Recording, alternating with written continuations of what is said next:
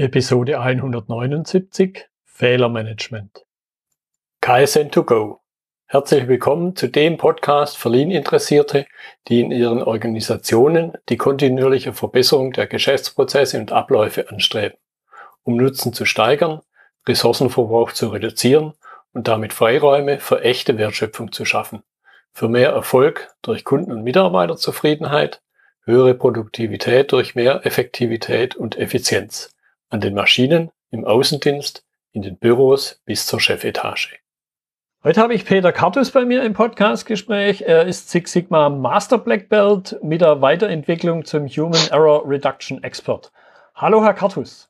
Ja, hallo, Herr Müller. Vielen Dank für die Einladung zu diesem Podcast. Hab mich sehr gefreut, dass Sie mich zum Thema Umgang mit Fehlern angesprochen haben. Ja, das ist schon ein spannendes Thema. Ich habe schon ein bisschen was gesagt. Vielleicht sagen Sie noch zwei, drei Sätze, wenn Sie möchten, mehr zu sich als Person, speziell dann auch, wie Sie zu dem Thema eben Fokus auf Fehler gekommen sind. Ja, ja, das war eine spannende Reise vom Master Black Belt zu dem, was ich heute mache. Äh, so ein Master Black Belt äh, hat ja üblicherweise die Aufgabe, Green Belt Projekte und Black Belt Projekte zu betreuen. Und der Fokus bei diesen Projekten liegt ja normalerweise auf chronischen Problemen, so wie Kostenreduzierung, Reduzierung von Qualitätsmängeln, Verbesserung der Lieferpünktlichkeit, Verbesserung von Prozessparametern und so weiter und so weiter. Mhm. Aber da gab es dann mit der Zeit auch noch andere Herausforderungen. Da passierten nämlich Arbeitsunfälle oder da gab es Qualitätsmängel, wo eine ganze Tagesproduktion wegen einem Fehler an einem Bauteil nachgearbeitet werden musste. Oder da gab es Qualitätsfehler, die erst beim Kunden entdeckt worden sind. Und da gab es dann zusätzlich zu den Kosten noch die Kundenunzufriedenheit. Mhm. Und da halfen denn die statistischen Werkzeuge, die wir in der Six Sigma Ausbildung gelernt haben, dann auch nicht mehr weiter. Ja. Und das Ergebnis der Ursachenanalyse bei solchen Vorfällen war dann in der Regel Mitarbeiterfehler. Mhm. Mhm. Ja? ja, nach Meinung der Vorgesetzten da muss also ein Mitarbeiter irgendwie unaufmerksam, nachlässig gewesen sein, falsch gehandelt oder gegen Regeln verstoßen haben. Hm. Und die Standardlösung bei diesen Mitarbeiterfehlern, die war dann üblicherweise eine Ermahnung, doch besser aufzupassen, nochmaliges Training, ja. noch kompliziertere Arbeitsanweisungen, noch ein Hinweisschild hier, noch ein Verbotsschild dort, Belehrung der gesamten Mannschaft, ja. doch besser aufzupassen. Ja. ja? Das, Und das Ergebnis, nach kurzer Zeit passierte der gleiche Fehler oder ein ähnlicher Fehler wieder. Mhm. Durch denselben oder durch einen anderen Mitarbeiter und die Unzufriedenheit im Unternehmen war sehr groß. Ja, da entsinne ich mich ganz dunkel an ein Fehlermeldeformular, wo es dann einen, einen Kasten gab zum Ankreuzen, soll Gehaltsabzug erfolgen. Das ist natürlich auch eine unheimlich motivierende Geschichte. Ja, super, ja. ja, und was macht man, wenn man da irgendwie nicht weiterkommt heutzutage? Man geht ins Internet. Mhm. Ja, das habe ich dann also auch mal gemacht und mich mal informiert, was ist denn da los hier mit den menschlichen Fehlern, mit den Mitarbeiterfehlern? Ja, und da bin ich dann über solche Begriffe gestoßen wie Human Error, Human Factor oder organisatorisches Versagen. Hm, hm da habe ich mich gefragt hier, was ist denn da los hier? Und da lief mir der alte Deming auch über den Weg. Ja. Und der hat schon vor langer, langer Zeit gesagt hier, dass mindestens 85 Prozent aller Fehler von einem mangelhaften System und nicht vom einzelnen Mitarbeiter verursacht wurden. Hm. Beziehungsweise ja. werden, ja. Und jetzt ist die Frage, ja, was mache ich jetzt mit dem Wissen? Wie gehe ich denn jetzt mit den Fehlern um? Mhm. Und dann muss ich extra nach Manchester in England, um an einem Training über Human Error mal teilzunehmen. In Deutschland gab es seinerzeit das noch gar nicht. Und dort habe ich dann erfahren, warum passieren Fehler? Was geht hier in unserem Oberstübchen im Kopf denn vor? Was ist die Rolle des Unterbewusstseins und des Bewusstseins? Mhm. Und vor allen Dingen, welche Techniken sind geeignet, um aus diesen Fehlern zu lernen? Und wie kann man die menschlichen Fehler vermeiden? Mhm. Vielleicht, bevor wir da ganz tief einsteigen, ich glaube, das wird unheimlich spannend, mal am Anfang zum Einstieg, wenn wir über Fehler sprechen, was für Situationen sind denn so klassisch zu unterscheiden? Ja, da hat der James Reason, das ist also so ein bekannter Fehlerforscher, ein schönes Modell entwickelt. Äh, es gibt noch andere Modelle, aber das gefällt mir am besten. Der unterscheidet äh, zwischen drei Arten von Fehlern. Das sind also einmal die Ausführungsfehler. Das sind die Fehler, wo sie also etwas falsch machen, aber unbewusst und unbeabsichtigt. Mhm. Beispielsweise, wenn sie durch die Werkstatt gehen, stolpern über einen Schlauch am Boden, weil sie einfach nicht aufgepasst haben. Oder was Ihnen vielleicht auch mal passiert ist, so in den ersten Tagen eines neuen Jahres, da schreiben Sie anstatt die neue Jahreszahl noch die alte Jahreszahl. Ja. Das ist also einfach in unserem Unterbewusstsein drin. Sie machen das unbewusst, unbeabsichtigt. Das sind so antrainierte Verhaltensmuster. Oder wenn Sie in Gedanken in die, in die falsche Kiste mit Schrauben greifen. Mhm. Oder was auch wahrscheinlich Ihnen auch schon passiert ist, da zumindest mir ist es passiert, Sie werden auf der Autobahn geblitzt, weil Sie zu schnell sind. Warum? Weil sie ja. mit den Gedanken ganz woanders waren und nicht aufgepasst hm, haben. Mhm. Ja. So, und dann haben wir da noch die äh, sogenannten Patzer. Da vergessen sie einfach irgendetwas. Beispielsweise, wie das mir also auch schon mal öfters passiert ist da, sie äh, werden in den Keller geschickt, äh, fünf Teile zu holen, fünf Sachen zu holen und äh, kommen wieder zurück und eins hat man vergessen. Ja. Oder was man auch häufig sieht an den Autobahnen, da wird vergessen, das Pannendreieck wieder mitzunehmen. Das steht dann einfach da, das hat man vergessen. Ja. Oder solche einfachen Sachen, wo sie an der Kaffeemaschine in Gedanken auf den Espresso-Knopf anstatt auf den Cappuccino-Knopf drücken da, ja. Mhm. Da vergessen sie einfach irgendetwas zu tun. Das war also die erste Kategorie, die sogenannten Ausführungsfehler. Die zweite Kategorie das sind die sogenannten Planungsfehler, wie der James Reason die genannt hat. Da führen sie eine Handlung bewusst und beabsichtigt aus, aber machen es trotzdem falsch. Mhm. Ja, da fallen zum Beispiel die ganzen Fehler drunter, die so Fahrsch, äh, äh, Anfänger äh, durchführen äh, wegen Fa mangelnder Fahrpraxis. Mhm. Beispielsweise, wenn Sie einen Überholvorgang starten und Sie schätzen die Geschwindigkeit des Gegenverkehrs falsch ein mhm. und kommen gerade nochmal auf die rechte Seite wieder zurück, weil der Überholter abgebremst hat, da haben Sie zwar hier einen richtigen Plan gehabt, nämlich ein Fahrzeug zu überholen, aber haben äh, die Situation falsch eingeschätzt und dann beinahe einen, äh, Unfall verursacht. Ja, oder ein anderes Beispiel ist, ähm, wenn in der Küche äh, Sie einen Fettbrand haben und Sie löschen das mit Wasser. Das sollte man also tunlichst ja. vermeiden. Da äh, wenden Sie also eine falsche Regel an. Mhm. Ja. Und dann gibt es noch die wissensbasierten Fehler. Die gehören auch zu diesem Planungsfehler. Da wissen Sie einfach nicht äh, und schätzen die Situation falsch ein, was Sie denn in einer bestimmten Situation machen müssen. Beispielsweise ist mir mal passiert, ähm, ich hatte einen Anhänger, den habe ich bis zum zulässigen Gesamtgewicht beladen. Und die Höchstgeschwindigkeit bei diesem Anhänger war ja 80 Stundenkilometer. Aber schon bei 50 Kilometer fing der an zu schlingern. Mhm. Großer Schreck und schnell so auf die Bremse und dann war es wieder gut. Was war die Ursache? Ich habe nicht auf den Schwerpunkt geachtet. Der war zu hoch und also war das Fahrzeug, der, der Anhänger falsch beladen. Mhm. Ja, oder ein anderes Beispiel, ein Mitarbeiter, der ein tonnenschweres Bauteil zum ersten Mal von A nach B mit dem Kran transportieren soll, der noch nicht so viel Erfahrung hat. Äh, wenn das Bauteil auf einmal anfängt zu schwingen und eine Maschine beschädigt, ja. dann die Ursache zu stark beschleunigt, zu schnell, einfach aus mangelnder Erfahrung. Mhm. Das sind diese wissensbasierten Fehler, die halt vorkommen können. Mhm. Und als drittes sind diese Regelverstöße wo sie also eine fehlerhafte Handlung bewusst und beabsichtigt ausführen. Beispielsweise ihre persönliche Schutzausrüstung aus Bequemlichkeit nicht zu tragen. Mhm. Oder als Gabelstaplerfahrer, weil sie die Last auf der Palette nicht festgezurrt haben und die fällt dann runter, nur weil alles etwas schnell gehen musste. Das sind also solche Regelverstöße, wo aber auch der Vorgesetzte beachten sollte, warum hat der Mitarbeiter in der jeweiligen Situation so und nicht anders gehandelt. Mhm. Das ist so die erste Stufe dann zur Ursachenanalyse, wenn es um dann die um die äh, Fehler von Mitarbeitern geht. Mhm. Denn beispielsweise bei dem Routineverstoß, wo die persönliche Schutzausrüstung aus Bequemlichkeit nicht getragen wird, wenn der Vorgesetzte zum ersten Mal das äh, akzeptiert, dann wird so ja. eine Regelverletzung in der Regel schnell zur Routine. Das mhm. heißt also, das wird dann akzeptiert durch den Vorgesetzten und die Regelverstöße werden zur Norm. Äh, da sieht man also, wie wichtig es ist hier, dass der Vorgesetzte die Hintergründe weiß, warum ein Mitarbeiter gehandelt hat in der jeweiligen Situation, so und nicht anders. Mhm. Jetzt waren für mich da schon einige Fehlerursachen mit drin.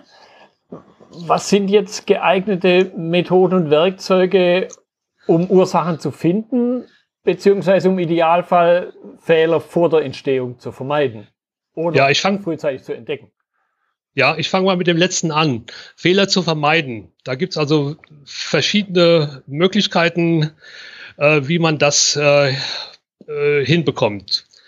Einmal das Simultaneous Engineering ist also eine Möglichkeit, äh, schon in der Konstruktionsphase darauf zu achten, dass durch technische Vorkehrungen oder ein fertigungsgerechtes Design Fehler vermieden werden. Beispielsweise durch Pokayoke-Maßnahmen. Mhm. Ja? Oder ähm, Sie haben die Prozess-FMR, wo Sie bei der Prozessplanung schon auf das Thema Human Factor achten, also auf das Arbeitsumfeld, die Betriebsausstattung, was braucht man an Werkzeugen, wie sieht das mit der Temperatur, der Beleuchtung, Zugluft aus und äh, welche weichen Pokayoke-Maßnahmen können Sie hier installieren, beispielsweise wie Checklisten oder verständliche Arbeitsanweisungen, visuelle Hilfen.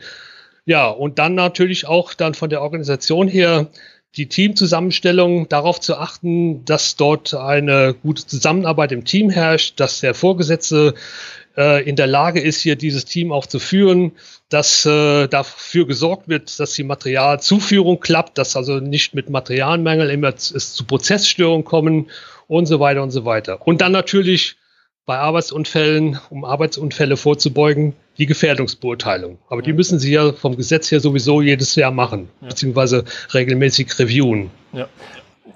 Auch so einen kleinen Aspekt haben Sie schon angedeutet. Was sind so typische Reaktionen auf Fehler? Zum Beispiel ja. seitens des Vorgesetzten. Und ja. vielleicht sogar dann eben auch, was sollte man eher vermeiden als Reaktion? Ja. Stellen Sie sich vor, Sie sitzen als Abteilungsleiter im Büro und bekommen den Anruf draußen im Hof, da liegt der Gabelstapler umgekippt. Was ist so die erste Reaktion, die man so in den Unternehmen vorfindet? Die Frage Nummer eins ist, wer war das? Hm. Ja.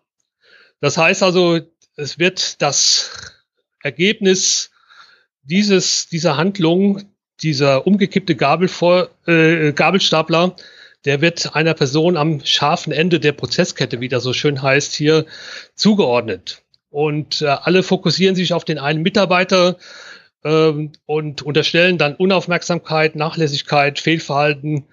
Und das äh, ist auch unter dem Thema Sündenbock-Mentalität oft zu sehen. Mhm. Im Neudeutsch Naming, Blaming und Shaming. Hm. Und der Glaubenssatz halt vieler Vorgesetzte ist, bei uns ist technisch und organisatorisch alles in Ordnung, wenn nur die Mitarbeiter nicht wären. Ja, das hört man also dann äh, sehr oft hier in solchen Fällen. Und dann versucht man durch disziplinäre Maßnahmen solche Vorkommnisse zukünftig zu verhindern. Und da gibt es dann Ermahnung, Verwarnung, Verweis und Abmahnung. Und in ganz schwerwiegenden Fällen, wo also ein kleiner Fehler sogar zu einem äh, zu einer tödlichen Verletzung von anderen geführt hat, dann sieht man da noch das oft das der faule Apfelsyndrom. Ähm, nach dem Motto, wenn wir den Mitarbeiter, dem der Fehler passiert ist, jetzt aussortieren, dann ist alles in Ordnung, was natürlich nicht der Fall ist. Mhm. Ja. Ja, und woher kommt diese Sichtweise? Das ist halt die einfachste und effizienteste Art der Fehlerursachen für den einen oder anderen. Die latenten Ursachen in der Organisation, die zu identifizieren, das kostet Zeit und Mühe. Und die kann man sich sparen, wenn man dann einen Schuldigen präsentieren kann. Und das wird vor allen Dingen in der Öffentlichkeit gerne gemacht. Denn wenn in der, äh, wenn Sie einen in den Medien von einem Unfall, von einem Arbeitsunfall hören, das gibt es immer äh, die erste Frage, war es technisches oder menschliches Versagen? Mhm. Und wenn technisches Versagen ausgeschlossen werden kann, dann bleibt immer nur menschliches Versagen übrig.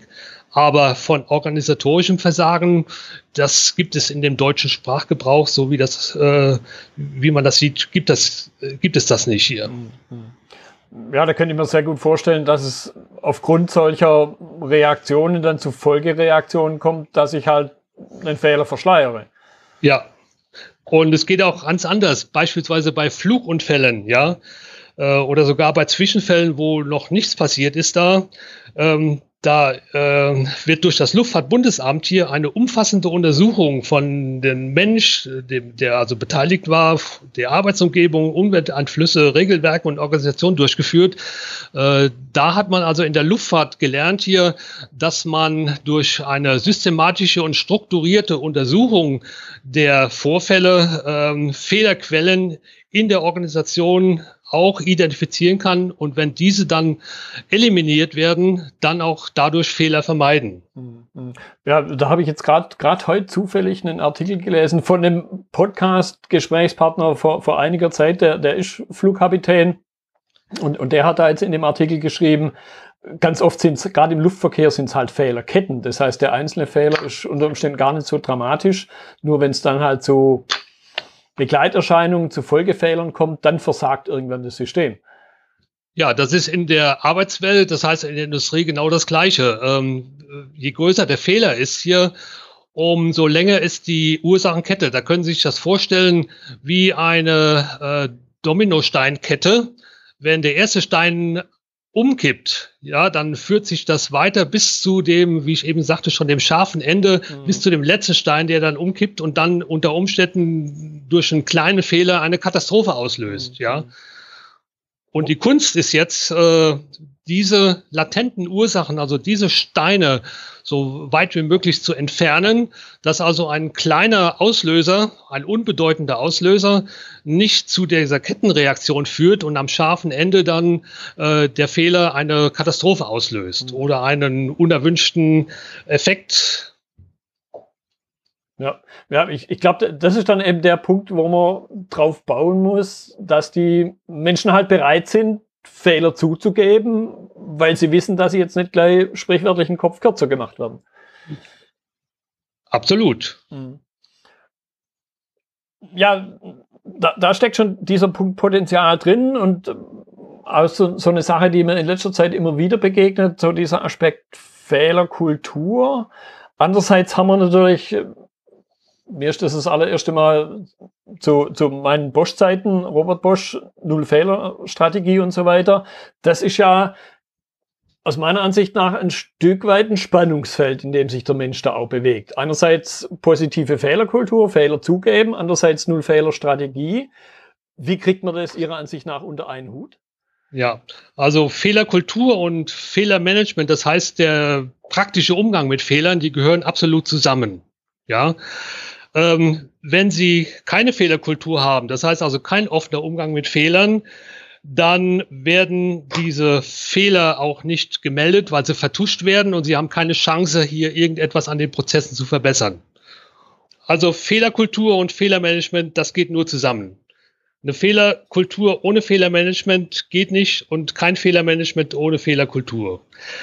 Denn wenn Sie die Problemlösungswerkzeuge anwenden, und es existiert kein offener Umgang mit Fehlern, dann gibt es keine Ergebnisse, weil Fehler nicht gemeldet werden und sie keine Chance haben, sie auch dann zu analysieren und äh, aus diesen Fehlern zu lernen.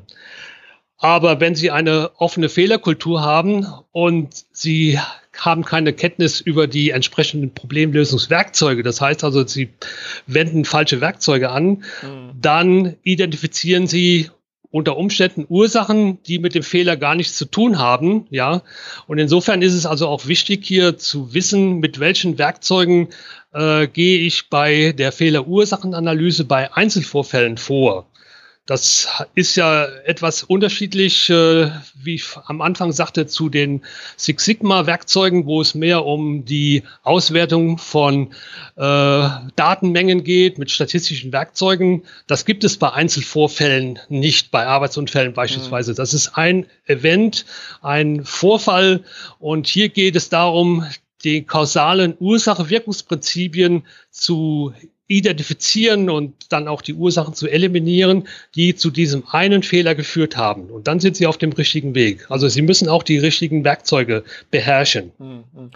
Ich, ich möchte den Punkt Fehlerkultur ein bisschen, ein bisschen vertiefen.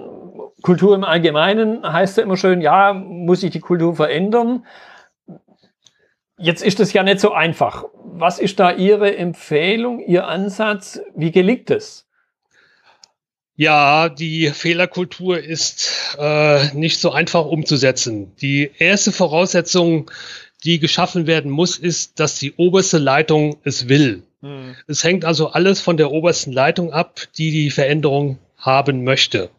Ja, wenn die Geschäftsführung äh, nicht dahinter steht, das ist wie bei Veränderungsmanagement im Allgemeinen, dann ist es sehr schwierig, die Mannschaft für irgendwelche Veränderungen zu begeistern. Das Zweite, was bei dem Umgang mit Fehlern meiner Ansicht nach berücksichtigt werden muss, ist die sogenannte Sanktionsfreiheit. Mhm. Das heißt also, der Mitarbeiter muss das Gefühl haben, dass wenn er aus dem Nähkästchen plaudert, er keine Nachteile daraus entstehen. Ja, denn äh, wenn äh, er befürchten muss, dass äh, wie bei einer Gerichtsverhandlung er bestraft wird, mhm. dann wird er sich hüten, äh, Dinge zu sagen, die ihm vielleicht äh, zum Nachteil äh, zum Nachteil führen. Da, da höre ich jetzt auch raus, dass da unheimlich viel Vertrauen drin steckt, weil ich ja im Grunde erst dann weiß, wenn ich den Fehler offenbare, wenn ich also zugebe, ja, ich habe was verbockt, weil ich dann ja erst weiß, wie sieht die Reaktion aus. Ganz genau. Ohne Vertrauen gibt es keine Fehlermeldung. Da werden sich die Mitarbeiter nicht trauen, Fehler anzusprechen beziehungsweise zu melden und zu, äh, zu kommunizieren, dass es irgendwo eine Schwachstelle gibt. Ja, und wenn sie keine Fehlermeldung haben, und sie wissen nicht, äh, welche Fehler passieren, dann haben sie auch keine Chance, aus Fehlern zu lernen. Mhm. Und wenn sie nicht aus Fehlern lernen, können sie keine Fehler vermeiden. Und wenn sie keine Fehler vermeiden, können sie auch keine Prozesse verbessern. Mhm. Ja, und wenn sie die Prozesse nicht verbessern, dann gibt es auch keine Reduzierung der Arbeitsunfälle und der Cost of Poor Quality, sprich also Nacharbeit und Ausschusskosten. Ja. Ja, das, das möchte ich jetzt noch ein bisschen vertiefen. Ich könnte mir vorstellen, der ein oder andere Zuhörer, der vielleicht selber Führungskraft ist, der zuckt jetzt mit den Schultern und sagt, ja, wie mache ich denn das? Wie, wie schaffe ich denn Vertrauen? Ja, Vertrauen schaffe ich, dass ich also, wie gesagt, offen über Fehler sprechen kann. Dass die Vorgesetzten vorbildlich hier handeln, dass die Vorgesetzten zugeben, wenn sie eigene Fehler machen, mhm. der eigenen Mannschaft erläutern, warum sie in einer bestimmten Situation so nicht anders gehandelt haben. Und da fällt den Vorgesetzten kein Zacken aus der Krone. Ja. Dann sollten die Vorgesetzten auch lernen, systematisch mit der Fehlerursache umzugehen. Äh, das heißt also dann auch bereit sein, über die eigenen Leichen im Keller zu sprechen, äh, warum an diesen Problemen nicht gearbeitet wird und so weiter und dort auch nichts vertuschen. Mhm. Und äh, natürlich müssen dann die Vorgesetzten auch an ihren eigenen Gewohnheiten arbeiten, sprich also keine Regelverletzungen mehr akzeptieren oder Konflikten mit Mitarbeitern oder anderen Abteilungen bei Regelverletzungen nicht mehr aus dem Weg gehen. Und wie ich eben schon sagte, auch die Schwachstellen im eigenen Verantwortungsbereich einpacken und die Mitarbeiter für den konstruktiven Umgang mit Fehlern befähigen und unterstützen, sprich ihnen also hier eine Qualifikation zu geben, wie man denn mit Fehlern umgehen kann. Gut, das wird in den Teams dann mehr oder weniger nur die kleineren Fehler sein, aber auch äh, Kleinvieh macht ja Mist, wie man so schön im Deutschen sagt hier. Und äh, als letztes ein Vorschlag, das Verbesserungsvorschlagswesen. Hier ist eine große Chance auf äh, Ideen die Ideen der Mitarbeiter umzusetzen, äh, wo es ja in der Regel um Schwachstellen in den Prozessen geht. Und Schwachstellen in den Prozessen sind auch dann immer potenzielle Fehlerquellen. Und das ist also ein hervorragendes Instrument, um dann auch Fehler zu vermeiden. Und da muss der Vorgesetzte natürlich entsprechend proaktiv vorgehen. Sie hatten auch angedeutet, dieses Lernen aus Fehlern und ich habe auch rausgehört, systematisieren, das möchte ich so zum Abschluss noch ein bisschen vertiefen. Wie, wie lässt sich das Lernen aus Fehlern systematisieren? Die erste Maßnahme sollte sein, Fehler zu kategorisieren und zu visualisieren, damit bekannt ist, welche Fehler passieren, wo und wie oft. Dann sollten die Fehlerfolgen, sprich also die Nacharbeitskosten und die Ausschusskosten systematisch erfasst werden. Dann sollte das Fehlersystem, Meldesystem anonymisiert natürlich installiert werden, damit also auch dann die Fehler, wenn sie dann passieren, dann auch ähm, richtig gesammelt werden und visualisiert werden können.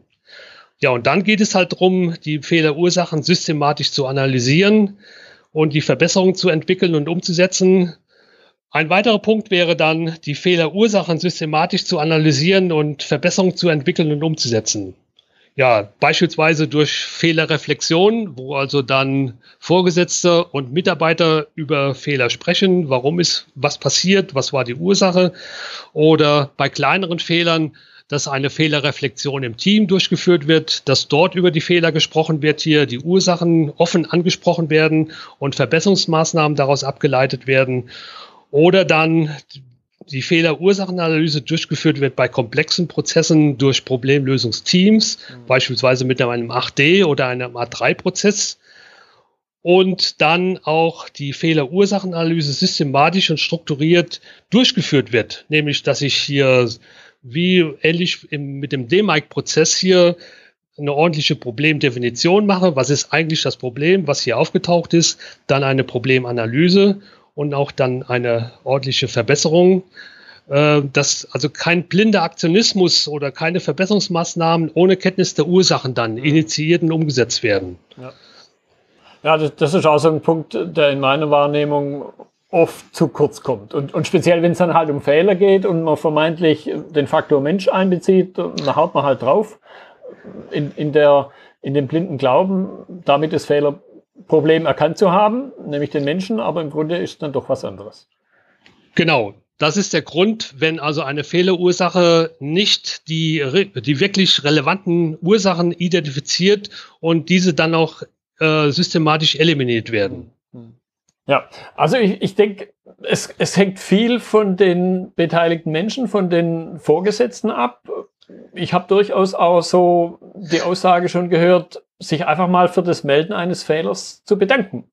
Im Sinne von Vertrauen schaffen. Ein offener Umgang mit Fehlern zwischen Vorgesetzten und äh, Mitarbeitern offen zu diskutieren, warum sie entstanden sind und den Mitarbeiter zu verstehen, warum er, wie gesagt, in der jeweiligen Situation so oder so gehandelt hat, das bringt äh, beide schon sehr viel weiter an der Fehlerkultur zu arbeiten und an dem Fehlermanagement zu arbeiten, damit also Fehler in Zukunft vermieden werden.